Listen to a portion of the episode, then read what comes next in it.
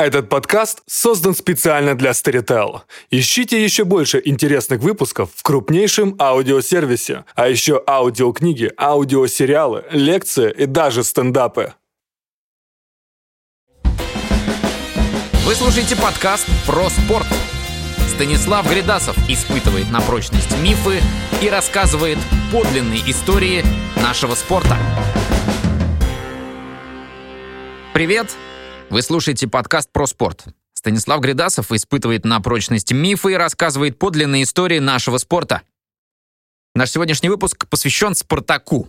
Все, что связано с этой командой, оказывается, мы совсем ничего о ней не знаем. Ее истоки, ее цвета, ее идеология, ее особенность, ее создатели. Мы знаем братьев Старостиных, но оказывается, что мы знаем слишком мало, потому что передо мной документы, которые Станислав в очередной раз, э, не знаю, как это правильно сказать, накопал в архивах. Нарыл. Там накопал. есть какая-то лопата, да, специальная, которой ты добываешь все эти полезные ископаемые. И выясняется, что, ну, вот, знаете, вот вся картинка, которая существовала у меня, она просто плывет, потому что мы знали, что вот э, братья Старостины собрались в кружок, а однажды сели и, как энтузиасты спорта, решили организоваться в новое спортивное общество и придумали ему название упал взгляд на книжку Джованьоли, которая называлась «Спартак». Кстати, мы еще подробно поговорим о том, что это за книжка, откуда она, что за писатель, кто вообще ее читал из вас, друзья. Ты, кстати, читал книжечку? Да, я читал, э, сколько же мне было лет, может, 12, может, 13, знаешь, такая вот белая или такая бледно-сиреневая, не помню, такая, в общем, такая советская обложка. Их, на самом деле, огромное количество изданий Джованьоли от Москвы до Владикавказа, тогда Орджоникидзе, Саратова, наверное, одна из самых тиражных книг не только Советского Союза, но и, как ни странно, еще и э, в Российской империи. Она была переведена впервые на русский язык э, в начале 1880-х, это примерно через семилетку после первого оригинального издания. Да, ты меня такой стенобитной машиной назвал. А, попробуем. Ну, смотри, конечно, «Спартак» — это, наверное, самый сильный, самый красивый миф, э, который вообще есть э, в советском спорте. И в российском уже теперь. И теперь уже в сказать. российском, конечно. Ну, безусловно, братья Старостины а, были невероятно талантливые люди. А, они сочинили не только «Спартак», да, а сочинили как а, идею, как... А, ой, как историю, как все, что, ну, вот это сочинение, да, это вот такое авторское сочинение братьев Старостиных «Спартак», на которое до сих пор э, все ориентируются. Во многом они сочинили и российский футбол, э, потому что Старостины – это самые популярные, самые известные спортсмены в стране 1930-х годов, когда футбол, собственно говоря, и перестал быть э, такой вот забавы э, галаштанников э, во дворах. А еще в 1932 году я не так давно читал встречу э, Николая Петровича Старостина с московскими школьниками в 1932 году, где они рассказывают, как они занимаются футболом, как они узнали о футболе. А, ну, в 1932 году еще школьные учителя ну, ставят двойки за поведение, если они замечают, что мальчик играет в футбол. Организованных команд в школе еще практически нет. Это Москва. Мы еще не говорим даже про всю провинцию. Это Москва, столица. А, нет, понятно, тренеров нет даже у команд так называемых мастеров, хотя и команд мастеров еще в 1932 году нет, по сути. И видно, что дети еще толком не знают ни правил, э, они играют как придется, чем придется. Николай Петрович им э, сходу объясняет вообще, вот есть голкипер, есть бэки, да, там вот вообще как устроена игра, что такое сборная э, как они тренируются, как он делает зарядку. То есть самые-самые элементарные вещи. Этого московские школьники, это примерно 6-7 класс, то есть там не, не крохотные дети, да, они этого еще ничего не знают. И школьники жалуются на гонение за то, что они занимаются футболом. То есть 32 год – это еще футбол, еще уже народная игра, но это игра, которая еще не укоренена э, на уровне партии, правительства. При этом, насколько я помню, уже к этому 32 году, в 20-е годы, существует сборная Советского Союза, которая съездила, сыграла в Турцию, там какие-то матчи, еще куда-то съездила, сыграла. Есть уже сборные Советского Союза, РСФСР, Москвы, Ленинграда, Одессы. Есть международные матчи, уже Спартакиада 28 -го года прошла. Мы уже ездим за рубеж играть э, не только с турками, но и с рабочими командами Но страна Норвегии. еще толком не знает, во что она играет. Нет, нет, нет, нет, еще не знает.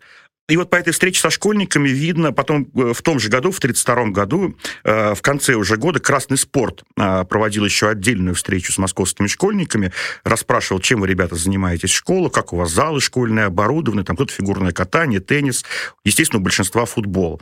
И вопрос журналистов к московским школьникам, а кого вы знаете из футболистов? Старостины. Старостины – это номер один, безусловно.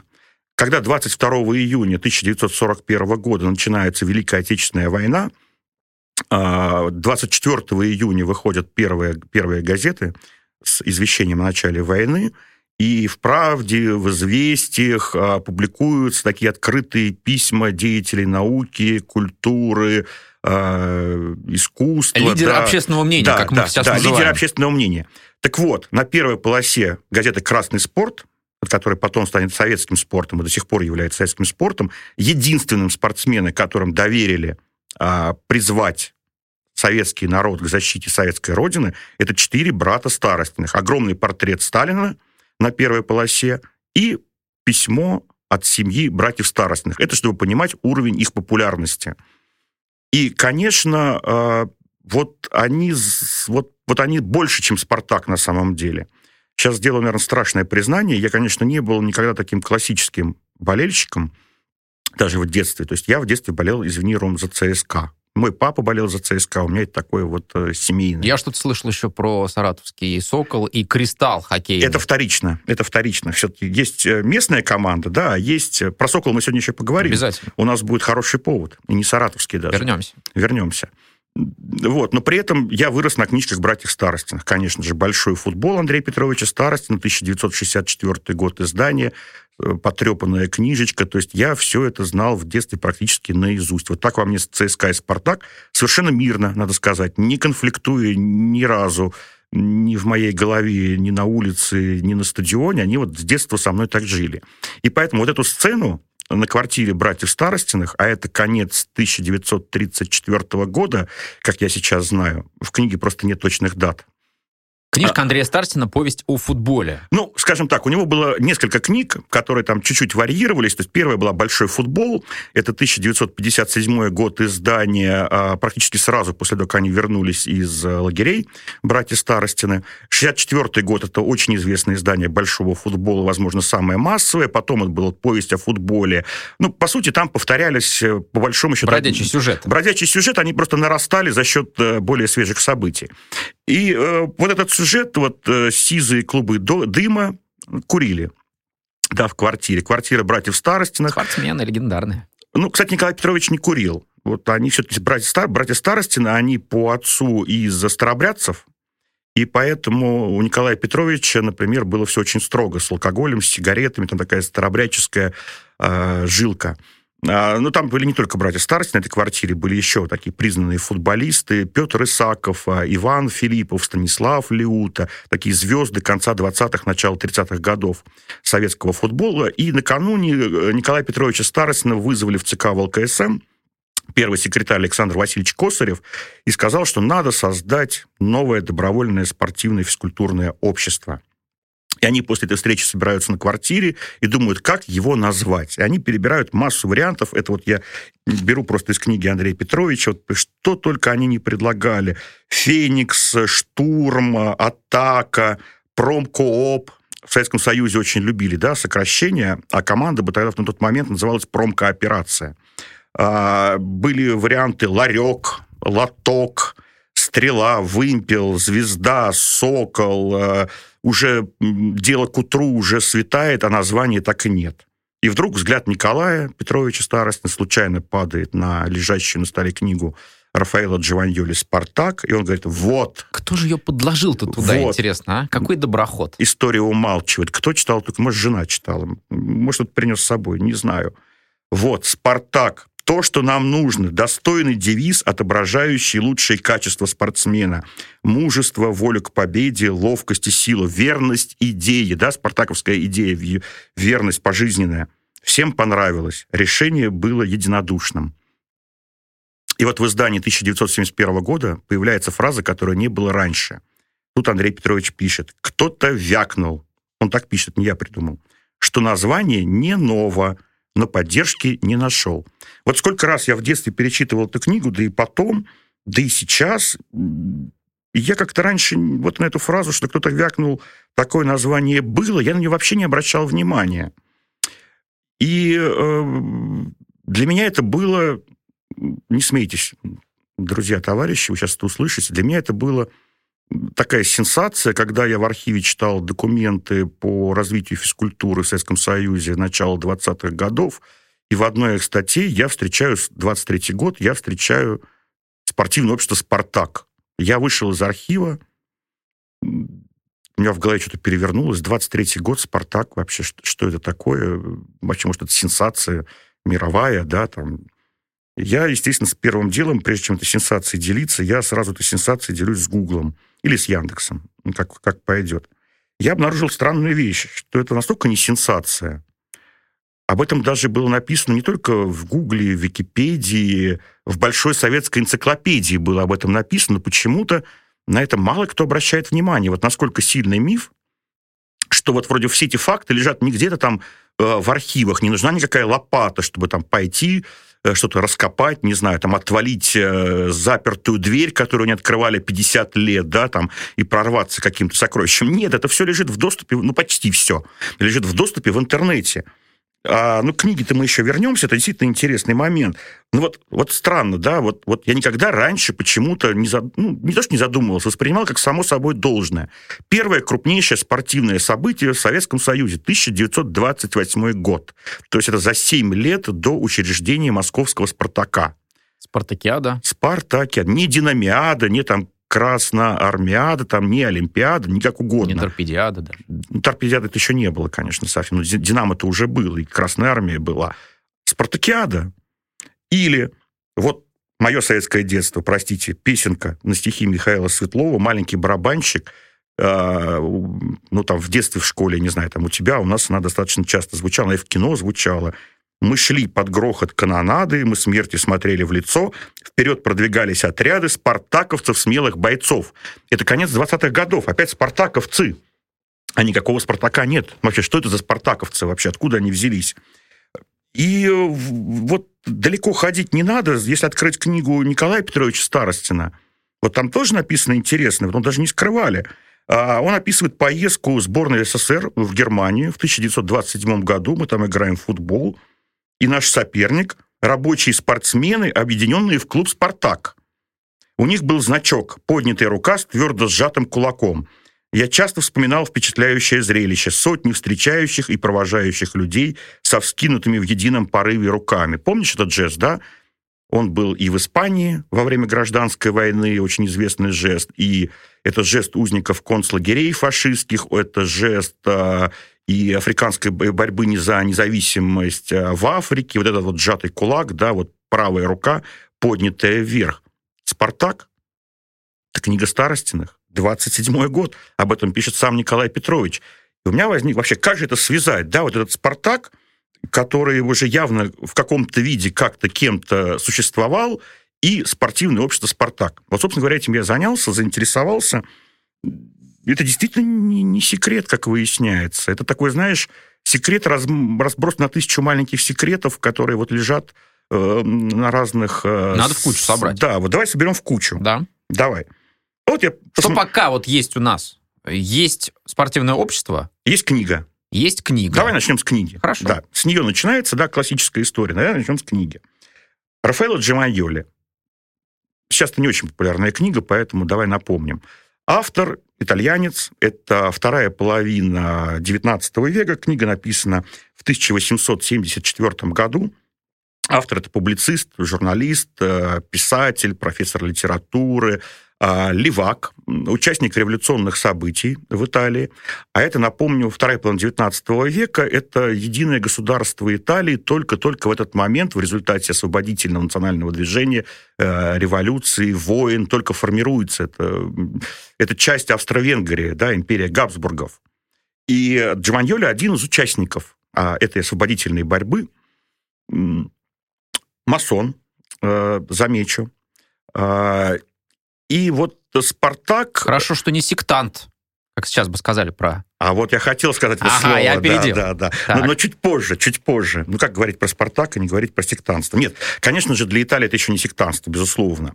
Ведь это национально-освободительная борьба и вообще национальное формирование национальной идеологии, самосознания. Это э, этап, который в этот момент проходит э, большое количество ныне известных я сейчас на чужую территорию вторгаюсь, боюсь за свои формулировки, но это то, что происходит и в Германии, и в Италии, и в Праге, еще одна да, часть Австро-Венгрии, то, что происходит в университетах Киева, Харькова, Москвы, Санкт-Петербурга, это абсолютно такая как бы характерная ситуация. вообще, конечно, отдельная тема для хороших историков, чтобы все это рассказать. И понятно, что «Спартак» для Джованьоли, а это еще как раз 19 век, это такая большая мода на возрождение античности. И вообще нация, которая формируется, только по большому счету, итальянская нация, которая пока еще разбита на кучу королевства, диалектов, они все еще друг друга не очень хорошо понимают, и они ищут какие-то общие корни.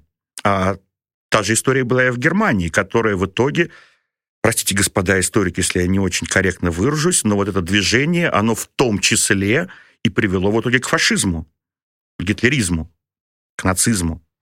Не придирайтесь к моим словам, пожалуйста. Ищут истоки в древности. И Спартак, вот тот самый раб, становится символом для Джованьоли освободительной борьбы. Эта книга очень быстро приходит в Россию, она быстро переведена на русский язык. А, не могу сказать, насколько она укреплена в Российской империи, хотя ее, конечно, читали и знали. Но после революции 17 года и до конца 20-х, вот мы берем наш футбольный период, она выходит в огромном количестве э, экземпляров вариантов издания, сокращенные, адаптированные для менее грамотного населения, для детей, выходит в разных городах страны. То есть она абсолютно укоренена уже в общественном сознании. И мы, вот я просматривал там городские справочники, там вся Москва, или там, извини, весь Саратов. Вот слово «Спартак» это, детские сады, детские дома, это пароходы, Ой, это все что угодно. Это магазины, заводы, это огромное количество э, разных... Популярное слово. Невероятно. Страшно сказать, я об этом никогда раньше не думал. Вот пионерская организация, которую мы в детстве знали как имени Владимира Ильича Ленина, она до 24 года, до смерти Ленина, она называлась «Юные пионеры имени Спартака». Вот как в 1935 году это никому неизвестное слово и редкая книжка могла случайно прийти в голову, либо попасться на глаза Николаю Петровичу Старостину? Интересный вопрос, да? Интересен тот человек, который вякнул, что слово не «наво», потому что именно этот вякнувший человек и стал предметом твоего интереса. И выясняется столько интересных подробностей. Да, но имя этого человека уже никогда не знают. Да неважно. Но мне тут еще стало интересно, собственно говоря, а вот э, а «Спартак» оказался, да, из книги, но даже не совсем, не напрямую. Это такое опосредованное, то есть оно пришло... Кто наши основные друзья, партнеры по мировой революции в тот момент? Это 1917, 18, 19 год. Это немецкие социал-демократы, потом, да, немецкие коммунисты, наши ближайшие а, партнеры, да. И вот простой Google нам подсказывает, что одно из крупнейших, ну, социал-демократических, позже коммунистических движений в Германии, оно называлось «Союз Спартака». Это марксистская организация, которая существует в Германии с начала 20 века. И вот, например, три фамилии, которые известны любому, кто так мало-мальски изучал а, историю того периода, это Карл, э, Карл Липкнехт, Роза Люксембург, это та самая Роза Люксембург, которая вместе с Кларой Цеткин э, вроде как э, учредила праздник 8 марта. Да? Вильгельм Пик, первый президент Германской Демократической Республики уже после Второй мировой войны, это все были члены Союза Спартака. То есть Спартак к нам пришел строго вот по этой коммунистической э, линеечке прямиком из Германии. Не как книга, не как физкультурное движение – а как идеология вот этой вот борьбы, идеология сопротивления, идеология восстания. Вот тут ну, я... и в книге эта же идеология тоже по-своему отражена. Да, да, да. Но книга, у книги тот же самый источник, все-таки изначальный «Спартак», да. И мы еще к этому тоже, тоже здесь есть интересный момент, мы к нему еще вот, вот прям вот, вот сходу вернемся. Вот смотри, ведь э, Липхнет, э, простите, сейчас выговорю, Карл Либкнехт и Роза Люксембург, они гибнут в январе 1919 года в ходе неудавшегося восстания. Смотри, простите меня, спартаковцы, смотрите, какое вот изначально такая базовая заложенная вот в названии «Спартака» футбольного клуба. У «Спартака» неудавшееся восстание, гибель, у изначального «Спартака», да, у немецкого «Спартака» неудавшееся восстание, гибель, то есть в основе лежит какая-то, во-первых, смерть, какое-то неудавшееся восстание и, скажем так, оппозиция, да, какая-то сильная оппозиция действующей власти, действующей идеологии. Она в разные годы может быть разной, но «Спартак» — это всегда то, что в оппозиции – но вот изначально германский «Спартак», он ведь возник до Джованьоли, за сто лет до Джованьоли. Потому что вот самую такую раннюю цепочку, которую мне удалось отследить, и в этом опять нет никаких сюрпризов, нет никаких моих тайных архивных изысканий, это общество бараварских иллюминатов, которое было создано в конце XVIII э, века э, философом, теологом Адамом Вейсгауптом или Вейсхауптом, не знаю, как точно правильно это сказать.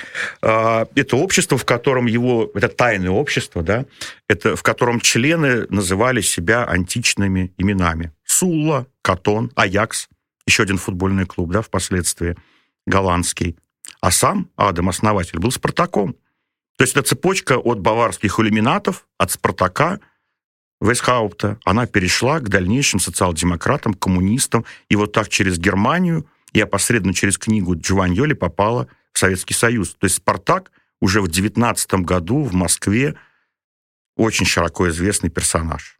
Его к 1935 году забыть было ну, просто невозможно. Подхвачу эту идею, которую ты уже выдвинул, о том, что «Спартак» — это идея некой оппозиции существующему миропорядку. А, мы знаем, что и до сих пор это существует как идея, что «Спартак» как спортивное общество в Советском Союзе противопоставлен другим спортивным обществам, прежде всего, которые возникают на другой совершенно основе, основе ведомственной, основе каких-то силовых структур и так далее, и так далее, и так далее. Вот прежде всего эта оппозиционность Спартака, она в советский период существовала именно в таком виде, насколько я понимаю. Наверное, не соглашусь.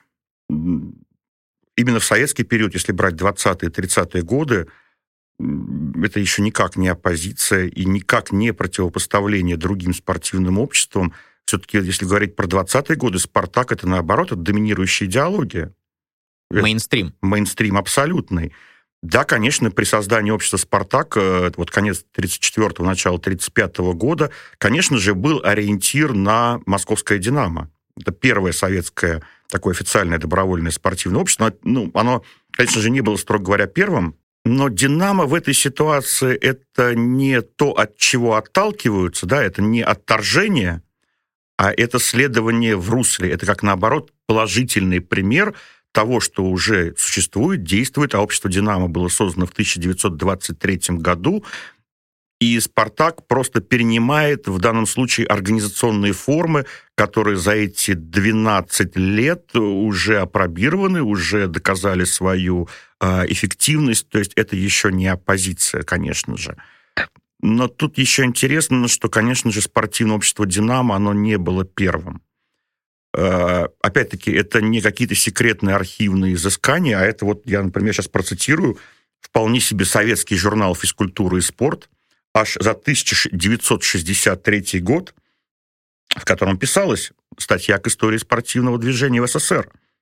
Одной из первых советских рабочих спортивных организаций было пролетарское физкультурное общество «Муравей», основанное осенью 1922 года – Кружки «Муравья» были созданы на фабриках и заводах. К январю 1923 года в Москве насчитывалось 70 таких кружков. Они объединяли 5560 спортсменов. И теперь, внимание, продолжаю цитировать. А в Ленинграде профсоюзные и комсомольские организации создали спортивное общество «Спартак». 23 год. Ленинград.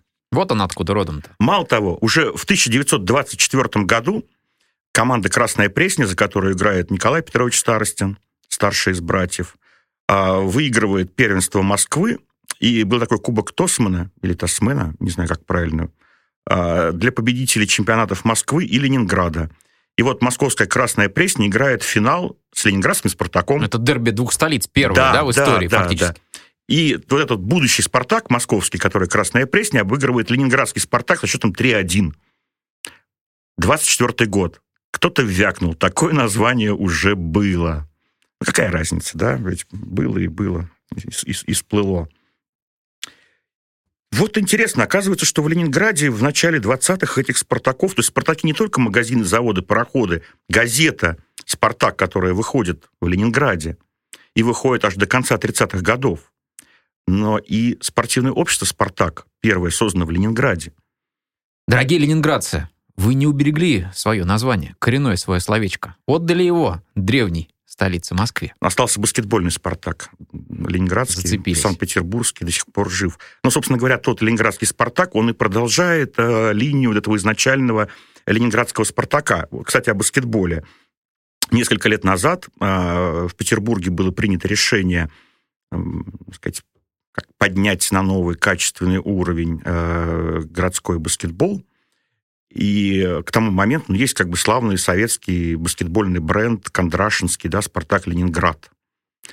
А, понятно, что новый клуб, он должен был в какой-то степени войти в структуру футбольного «Зенита», да, это спонсор тот же самый «Газпром», и вот есть готовая, популярная в городе команда, хотя в данный момент, на тот момент она, да, она до сих пор бедствует, да, «Спартак». И э, в Петербурге принимается решение, что городе не может быть популярной баскетбольной команды, новой с названием «Спартак». Поэтому создается новый баскетбольный клуб с названием «Зенит», естественно, в э, сине-белых цветах. То есть «Спартак» остался, но он такой сейчас на периферии, да. А, вот, вот. Не может быть в Ленинграде «Спартака», но он был. Причем он был настолько, что, я скажу страшно, вообще в 23 году, ну, практически все вообще спортивные кружки в Ленинграде назывались одним словом – «Спартак». Они были рассредоточены, то есть был «Спартак» Выборгского района, «Спартак» Петроградского района, тогда они все были «Спартаки» изначально. А при этом 23 год, это получается, ну, у нас не так давно закончилась гражданская война.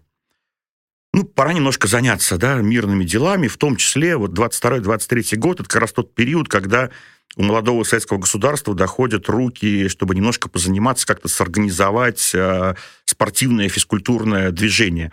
Ведь на самом деле ни революция 17 года, ни гражданская война, ну, по сути, не прерывали, то есть там ноябрь-декабрь 17 года проходят спортивные соревнования по всей стране, устанавливаются рекорды, там, тяжелая атлетика, играют футболисты, боксируют боксеры, там, лыжники – Жизнь продолжается. Жизнь продолжается, и всю гражданскую, понятно, там не с той степени интенсивности, но все продолжается.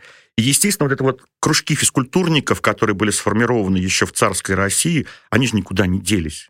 Понятно, что часть, кто-то вот 14 год, Первая мировая, она, естественно, прервала, да, вот такое естественное развитие э, спорта в стране, кто-то ушел на граждан... Э, кто-то ушел на Первую мировую, да, и там погиб. Потом кто-то погиб в гражданскую, кто-то воевал на стороне красных, кто-то на, на белых, кто-то ушел э, с белыми в Париж, э, сказать, в Белград, э, там, Скандинавия, там, разбросала. Но все-таки большая часть вот этих знаменитых э, физкультурников, деятелей физкультурных движений, они все-таки остаются на территории Советского Союза, и они хотят продолжать заниматься спортом. Стоп. Мы говорим уже о существующих физкультурниках с царских времен, да. как о всем нам известной вещи. Между тем, надо поподробнее рассказать о том, что за общества существовали тогда, откуда они взялись, в какие годы были примерно созданы.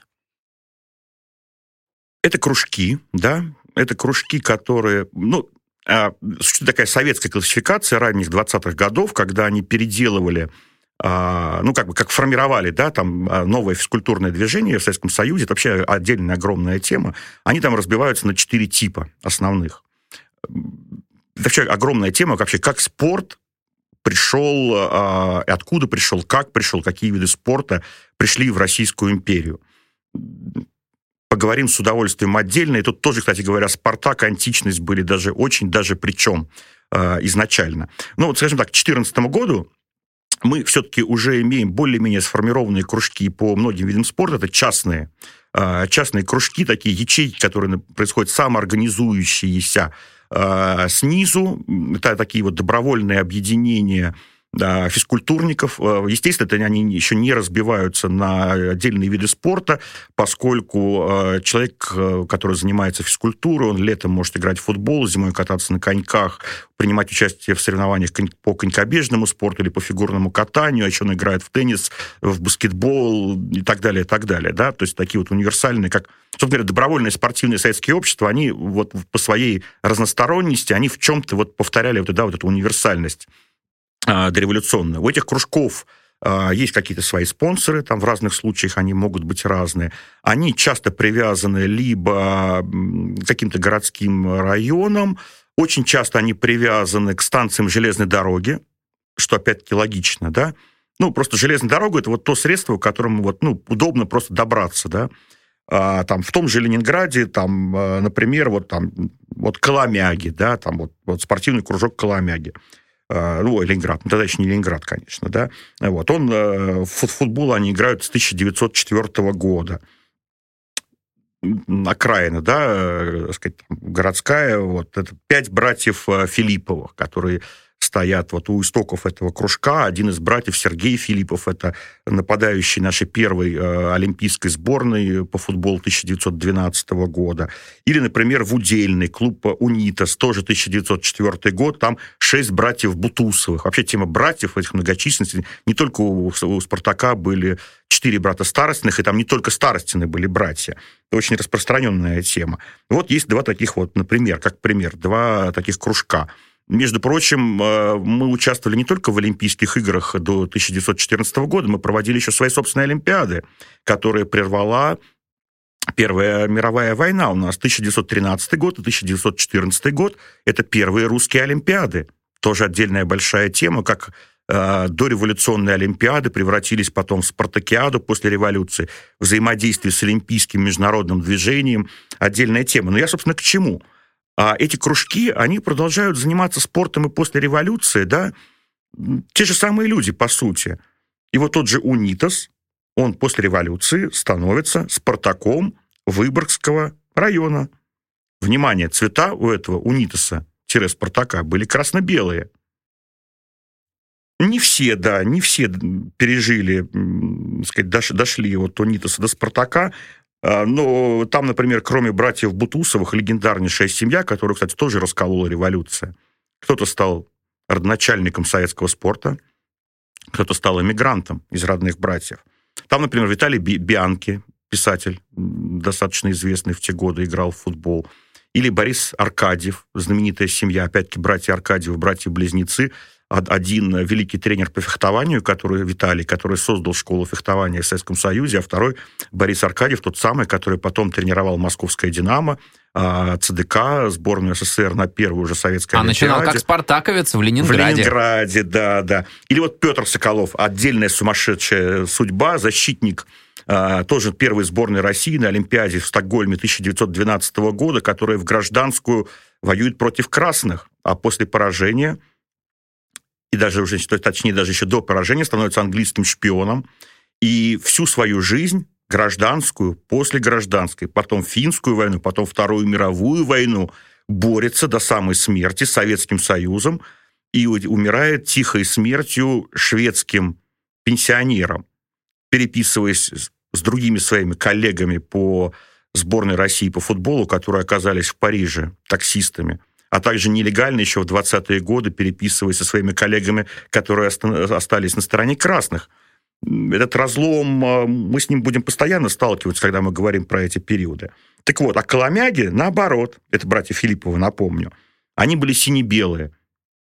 И вот считается, что Коломяги, которые стали после революции Спартаком, но Петроградского района, а, они, вот братья, один из братьев Филиппов, Петр Филиппов, он впоследствии стал э, старшим тренером ленинградского «Сталинца», а потом ленинградского «Зенита» в конце 30-х годов. И как бы через эту филипповскую линию, через эти сине-белые цвета э, «Зенит» пробрасывает одну из своих э, линеечек. Щупалец. Лини... Ну ладно, щупалец. Все-таки море, но все-таки холодное. Какие там щупальца?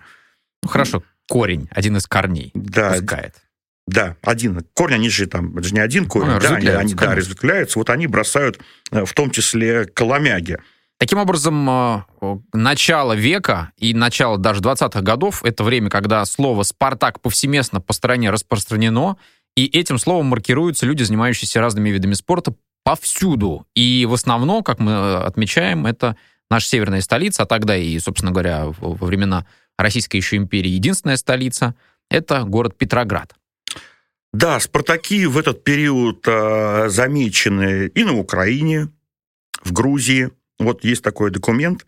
Доклады командующего отдельной Кавказской армии на имя Николая Подвойского и правления Сокольского союза. Запомним это слово «Сокол». Сокольский союз. Об организации в Грузии спортивного общества «Спартак» взамен Шевардени, 1922 год. И «Спартаки», конечно, все-таки большей степенью э, это такой, знаешь, северо-запад. То есть «Спартаки» есть э, в Петрограде в области, «Спартаки» есть э, в Новгороде, в Карелии, в Череповце. И такой на данный момент э, самый ранний «Спартак», который был зафиксирован, это 1918 год, «Спартак Кострома». Кстати говоря, и в советские годы же, да, футбольный клуб был в Костроме именно «Спартак». Во второй лиге тогда играл, насколько я помню. Георгий Да. Ярцев оттуда, Кстати, да. Вот спартаковец. Вообще, прям вот изначальный, прям настоящий Спартак Да. Костромской. А в Москве, вот напомню, мы это слово уже проносили, был муравей. То есть такие вот протообщества, и они, очень, кстати, недолго они просуществовали, сейчас мы об этом поговорим. Там были общества «Красный джигит», ну, понятно, что не в Москве, да, не в Петрограде. То есть все-таки базово э, Ленинград э, – это «Спартак», Москва – это «Муравей». Вот такое трудовое, да, трудовое слово. Но это очень недолго просуществовало. 23-й год – это массовое переименование вот этих всех муравьев, спартаков и всех остальных физкультурных кружков по всему Советскому Союзу. Такой первый переломный год в истории советского спорта. Итак, 23-й год. Повсеместное переименование существовавших протообществ. И еще раз давайте вспомним, вернемся в историю, что такое 1923 год. Это год, когда формально, официально создано первое э, советских истоков и советского происхождения спортивное общество «Динамо». Да. И в 23 году создан не только «Динамо». 23 год – это создание ОППВ, это будущий ЦДК, да. 23 год – это появление Красной Пресни, футбольного клуба, который до этого в 22 году назывался МКС, Московский клуб спорт. Вроде бы с какого? Вот а не 20 Международная космическая станция. пока еще нет. Э, С какого год еще не прожили, да, и поч- почему переименование? Вроде бы случайно, на самом деле нет. 23-й год – это создание, ну, то, что сейчас называется Министерство спорта. Тогда это назывался ВСФ, ВСФК, Всесоюзный Совет физической культуры при ВЦИК, то есть при высшем органе государственной власти в стране в тот момент. То есть это, в принципе, упорядочивание всего советского спорта. Закончилась опять гражданская война. В гражданскую войну весь, вся физкультура, по сути, а, была подчинена понятной цели. Это то, что в 18 году был создан, то, что называлось «всевобуч», то есть всеобщее воинское обучение. Физкультурники нужны были в первую очередь для того, чтобы и физкультурная подготовка хорошая. Не для того, чтобы, естественно, выиграть чемпионат Москвы, а чтобы вообще, так сказать, Москва как-то осталась э, так сказать, не захваченной, да, э, вражеской, остальные города вражеской белой армии. То есть всего буч, э, весь спорт подчиняется военному ведомству, по сути. Но вот война заканчивается, и вот этот самый Высший совет физической культуры, который до этого был одним из отделов а, во Всеобуче, становится отдельной организацией, которая по рангу, ну, то есть как бы по рангу уже подчиняется выше на- напрямую в ЦИКу, да. Это вот, считай, уже Министерство спорта, да, по сути. И э, первым председателем становится Симашко, то есть уже врач, то есть физкультура в мирное время переходит из э, военного, военного ведомства э, в ведение уже здравоохранения. Конечно же, остается, никуда не девается, еще очень долго не будет деваться, там как минимум до 41 года, задача подготовки к войне. Только теперь это уже не гражданская война, а теперь нам нужно готовиться к мировой пролетарской революции, поэтому крестьяне, колхозники, о, еще не колхозники, пардон, э, крестьяне, пролетариат, они должны быть сильными, ловкими, быстро бегать на лыжах, стрелять, сказать, бороться, боксировать. И все-таки основная задача спорта, конечно, она остается этой. То есть вот то самое в здоровом теле, здоровый дух и победы на полях мировой революции. Но, тем не менее, для того, чтобы эти победы обеспечивать, нужны опять-таки вот эти ячейки, эти физкультурные ячейки, которые были как-то организованы, чтобы у них была материально-техническая база, да, чтобы у них там были, не знаю, там какие-то книги, пособия, теоретическая база нужна, нужны какие-то соревнования, да, нужна, нужны разные формы организации. И вот 23-й год, это вот на начало то есть это фактически запрет на вот эти все отмены всех прежних буржуазных спортивных обществ, которые дотянули до 22 до 23 года, будучи даже там переименованными, но по сути по своим организационным формам оставаясь те же самыми э, царскими кружками. И вот теперь на новой физкультурной советской основе э, вот начинает создаваться, да, соответственно, 23 год «Динамо», да, это вот э, чекисты.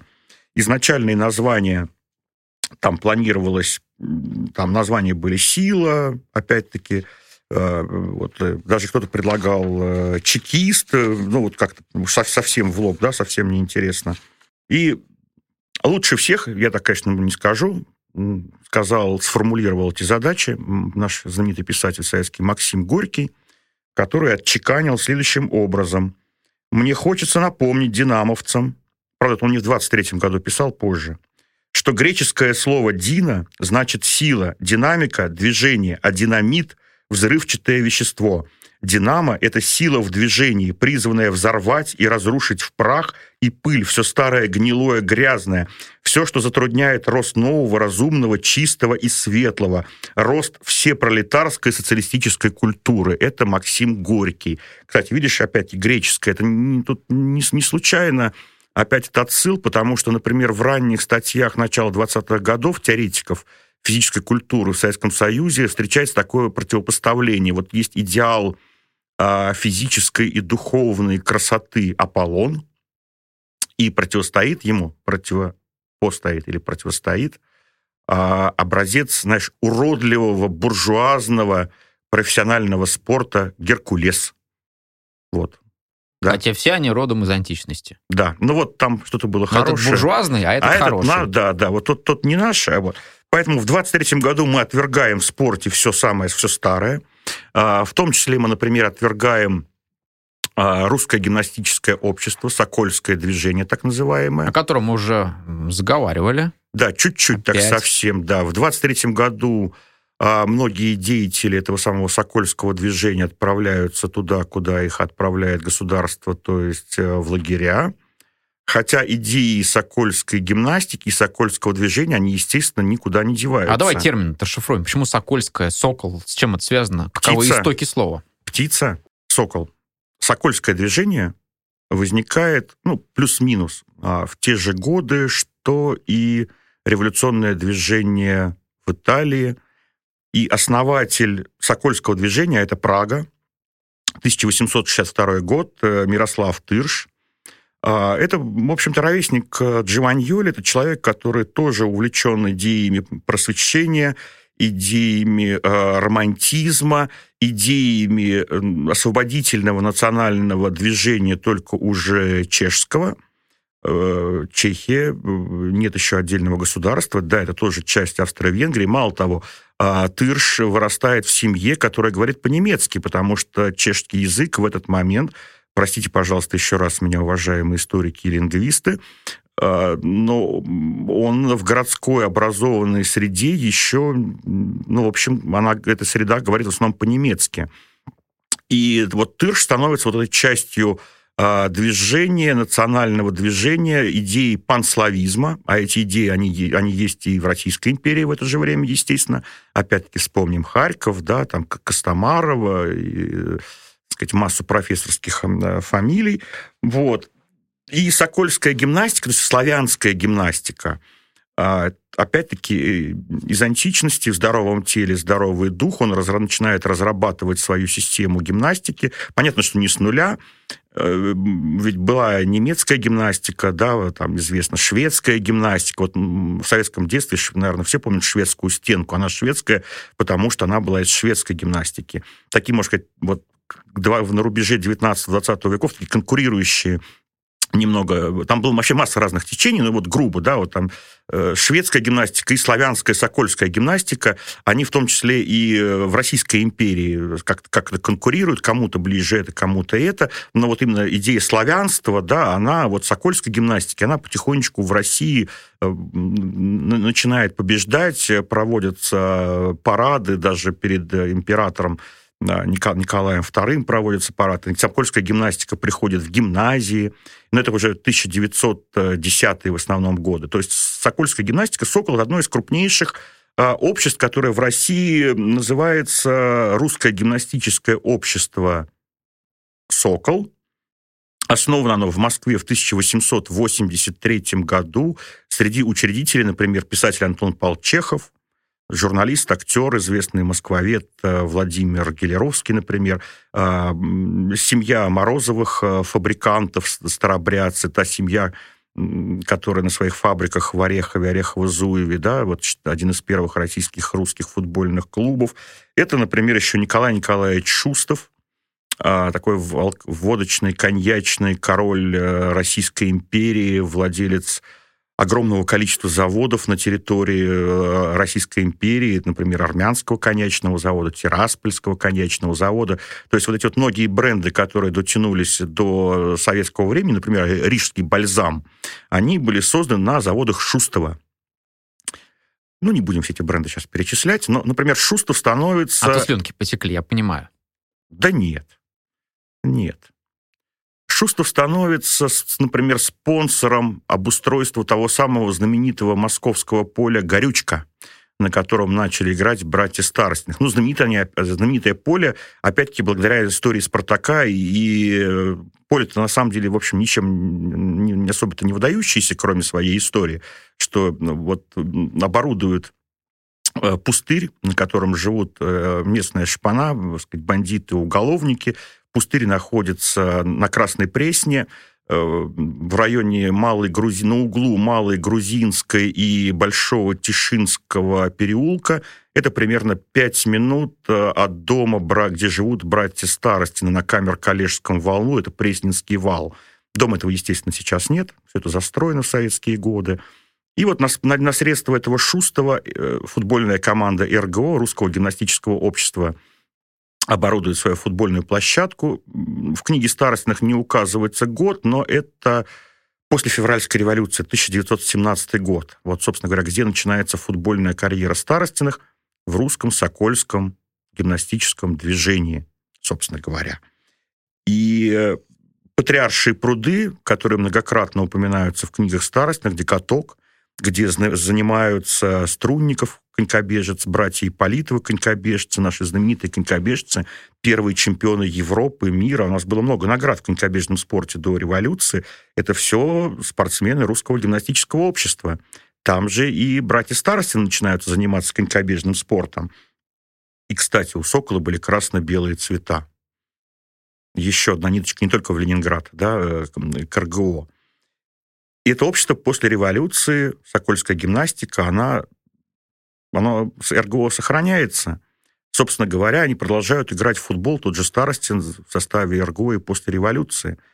И вот тот самый официальный прародитель «Спартака», МКС, Московский клуб спорта, 1922 год, у «Спартака» же 1922, да, указано как официальная дата рождения. Э, в некоторых источниках написано даже, что это просто переименовали РГО э, в МКС. Что, конечно, было не так. Это не было переименование, потому что в МКС собрались и «Осколок», вот сохранившиеся части, вот бывшие футбольные команды РГО, но там, например, и были братья Артемьевы, которые были из э, Сокольников, которые играли за другую дореволюционную футбол. Кстати, вот братья Артемьевы, еще одни основатели, да, вот еще одни братья, еще один основатель такого протоспартака. То есть там минимум команды из трех-четырех э, обществ объединились в тот момент, и тоже понятно. А, вот повторю, не все вот до 22 года, там, кто-то постарел, кто-то умер, кто-то бежал, кто-то занялся чем-то другим. Да, вот, вот из этих осколков каким-то образом э, собирается новая футбольная команда МКС. Естественно, в гражданскую не было у государства других забот, да, чтобы строить новые футбольные поля и стадионы они используют вот те базы, те, которые, вот, которые остались э, вот, до революции. Нет стадионов в России. То есть первый такой настоящий стадион, э, который построен в Советском Союзе, 1928 год, это «Динамо».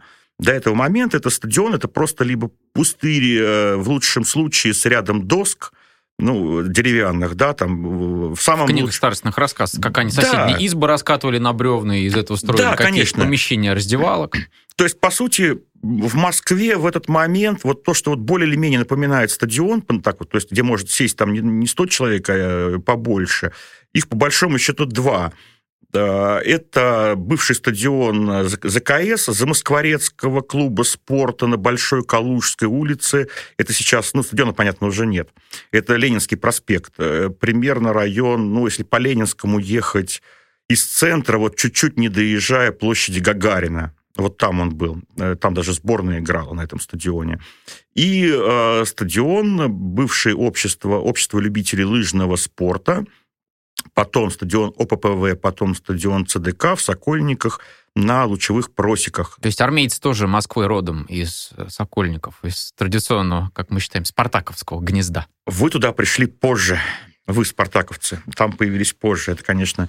Ну, вот к Сокольникам, да, опять и Сокол, да, вот, вот все, все как-то немножечко тут, тут связано.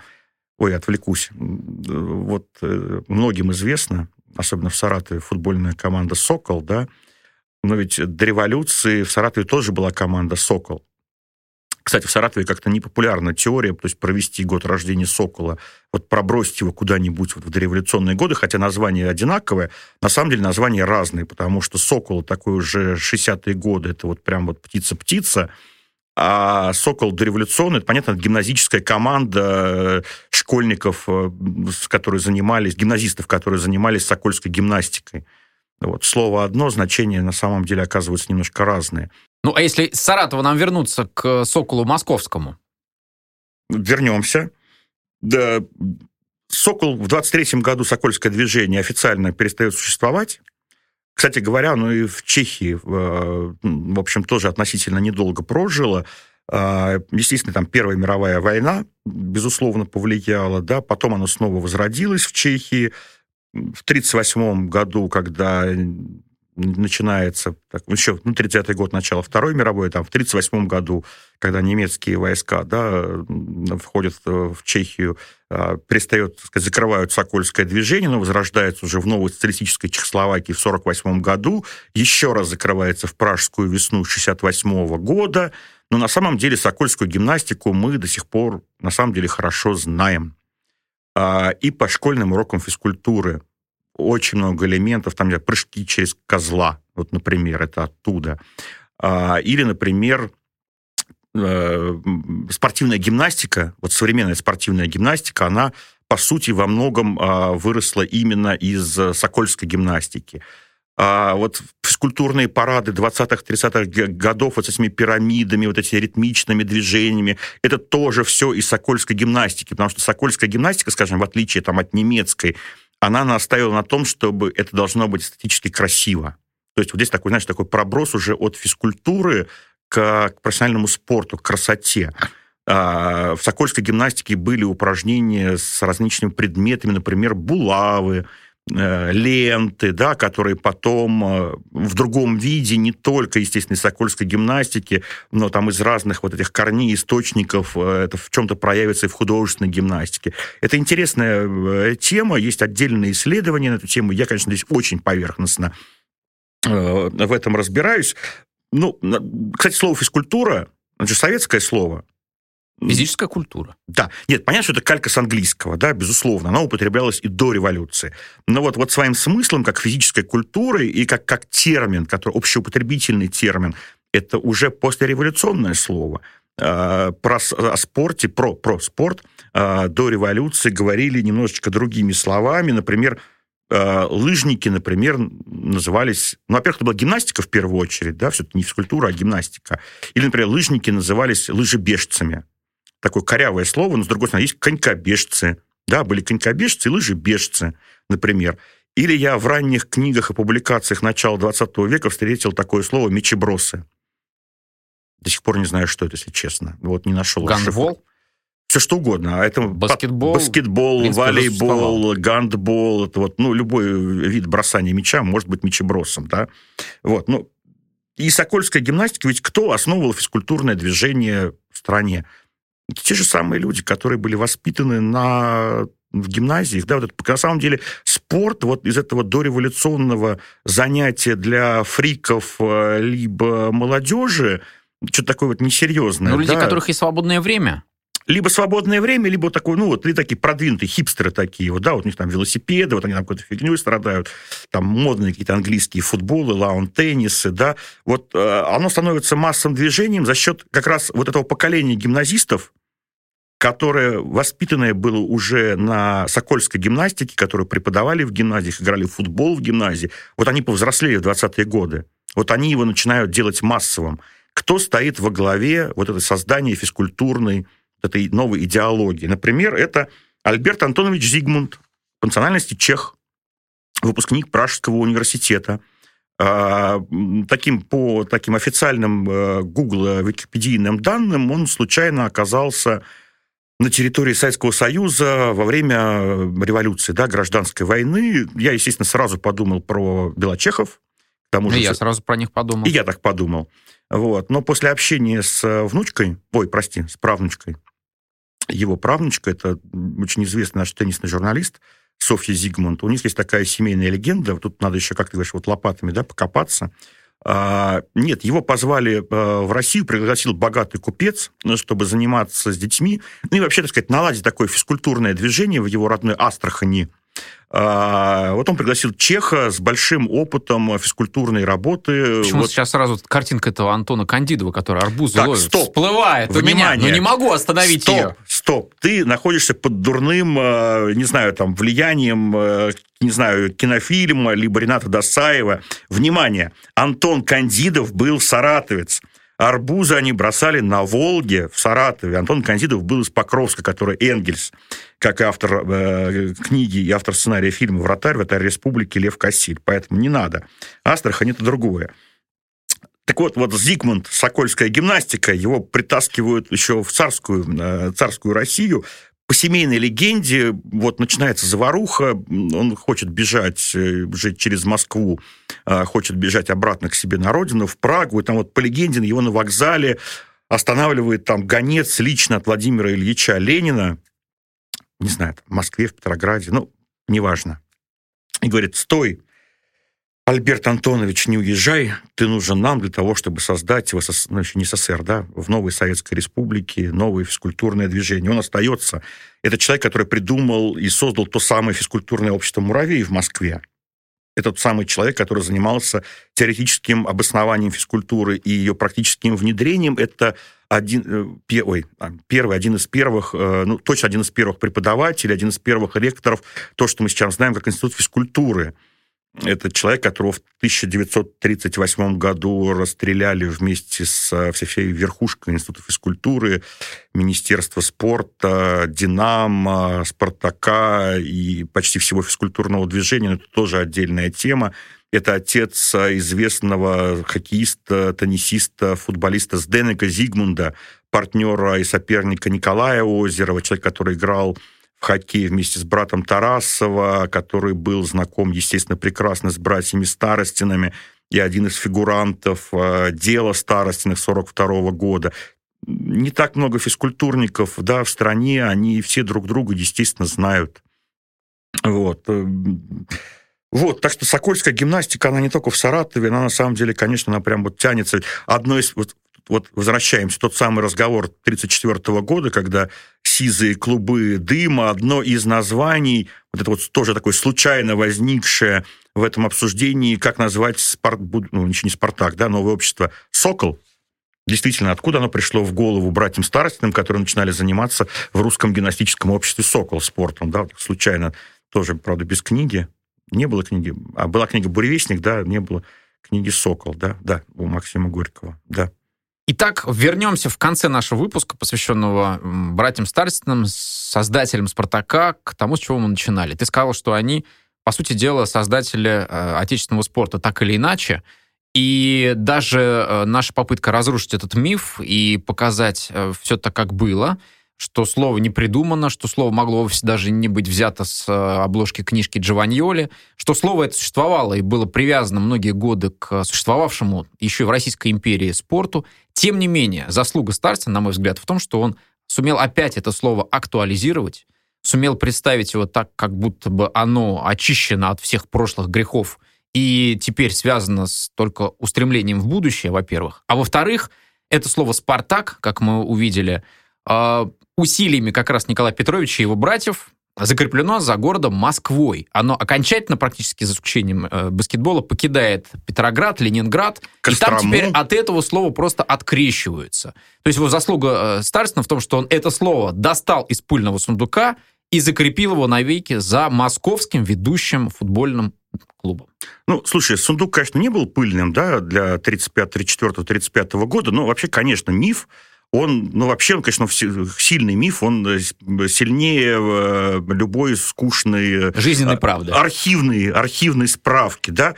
В общем, конечно же, сейчас абсолютно без разницы. То есть, а, там, случайно упал взгляд на книжку Джованьоли или какие-то другие... Это без разницы абсолютно, да. Вот он, Спартак есть, он жив и живой, да, абсолютно, это не важно. Понятно, что, опять-таки, Старсины же были не одни, и э, инициатором там был такой Павлов, который руководил промкооперацией, да, например. И, естественно, инициатива шла от э, партийного, ну, комсомольское, оно же, да, там в чем-то партийное начальство, да, Александр Васильевич Косарев, про которого мы говорили, такой расстрелян, да, как и многие, вот 37-й, 38-й, 39-й годы, а, ведь Косарев, он был, э, ну, первый секретарь ЦК ВЛКСМ, такой как карьерный комсомолец. Ну, в том смысле, что он где-то с 1918 или 19 года он был на разных должностях руководящих в комсомоле. Сначала в Москве, потом в начале 20-х в Ленинграде, а, да, примерно в то время, когда в Ленинграде появлялся тот самый «Спартак», потом снова вернулся в Москву и вот дорос до первого секретаря. То есть, ну, как-то... А «Спартак» в Ленинграде, напомню, собственно, комсом... он, он был под эгидой комсомола, да, РКСМ. Поэтому понятно, что слово было не случайно, но все это уже, в общем, не важно. Оно живет, а, в общем-то, уже без привязки к баварским иллюминатам, да, там вот, вот, вот, э, в общем, к античности. Собственно, и у, у Джованьоли вот миф о Спартаке, он как-то очень мало имел отношения, да, к реальному рабу Спартаку, и вот, ну, это вот Такая вот романти- романтическая история. И да, Старостины, я всегда это подтверждаю, это невероятно талантливые люди, писатели все-таки. И, кстати говоря, первую книгу, ну, а больше всего книг написал Андрей Петрович. Очень жалею, что не остались книги. Петр Петрович, младший старости, начинал писать книгу уже так во времена перестройки про вот собственно, про вот время, когда их сажали в тюрьму, да, 42-43 год.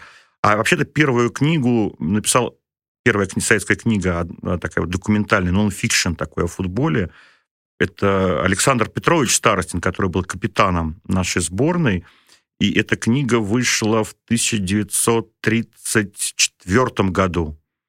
То есть они уже тогда писали историю. Надо сказать, написали очень успешно такой красивой, связанной истории из поколения в поколение, не обижайтесь, нет ни у ЦСКА, ни у «Зенита», вообще ни, ни у «Динамо», вообще ни у кого. И давайте об этих замечательных обществах и клубах футбольных поговорим в нашем следующем выпуске. Тем более, тем более, что это только стечение обстоятельств привело к тому, что «Спартак» называется «Спартаком». А ведь «Спартаком» изначально должен был стать ЦСКА. Знаешь Какая интригующая точка! Поговорим. Вы дослушали до конца и хотели бы послушать еще? Просто зайдите в Storytel и слушайте без рекламы и без ограничений все, что пожелаете. Слушайте, будьте умнее.